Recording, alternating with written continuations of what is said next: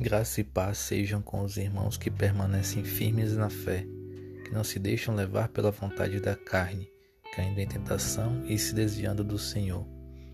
Na primeira carta a Timóteo, Paulo afirma que o amor ao dinheiro é a raiz de todos os males, que algumas pessoas, por cobiçarem o dinheiro, desviaram-se da fé e se atormentaram com muitos sofrimentos.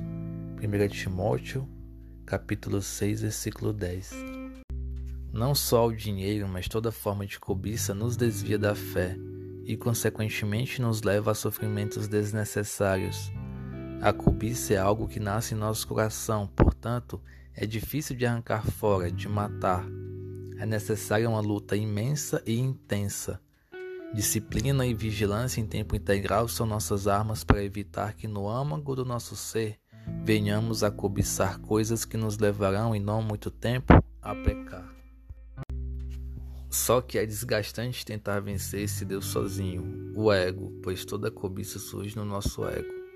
Não coincidentemente, Jesus deixou o fiel auxiliador para nos ajudar, para ajudar, na verdade, aqueles que creem que Ele é o Cristo e que morreu para nos salvar. O Santo Espírito nos fortalece, nos ensina e nos capacita a arrancar de nosso coração qualquer ídolo, Deus ou cobiça que está instaurado nele abrindo espaço então para que Ele habite e governe a nossa vida de acordo com as leis, os estatutos e as diretrizes do Divino. Sendo assim, que sejamos sábios para evitá-lo. Somos chamados ou avisados a sofrer por Cristo ou que sofreremos por Ele.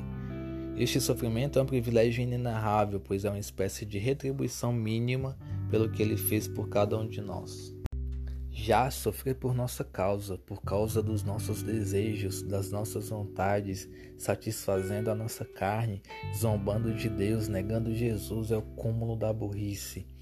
É de um espírito masoquista sem precedentes. Sim, o bem que queremos fazer não fazemos como Paulo escreveu aos Romanos, mas isso não é desculpa para não lutarmos contra o mal que há em nós, a fim de evitar sofrimento desnecessário e de viver em santidade como fomos chamados.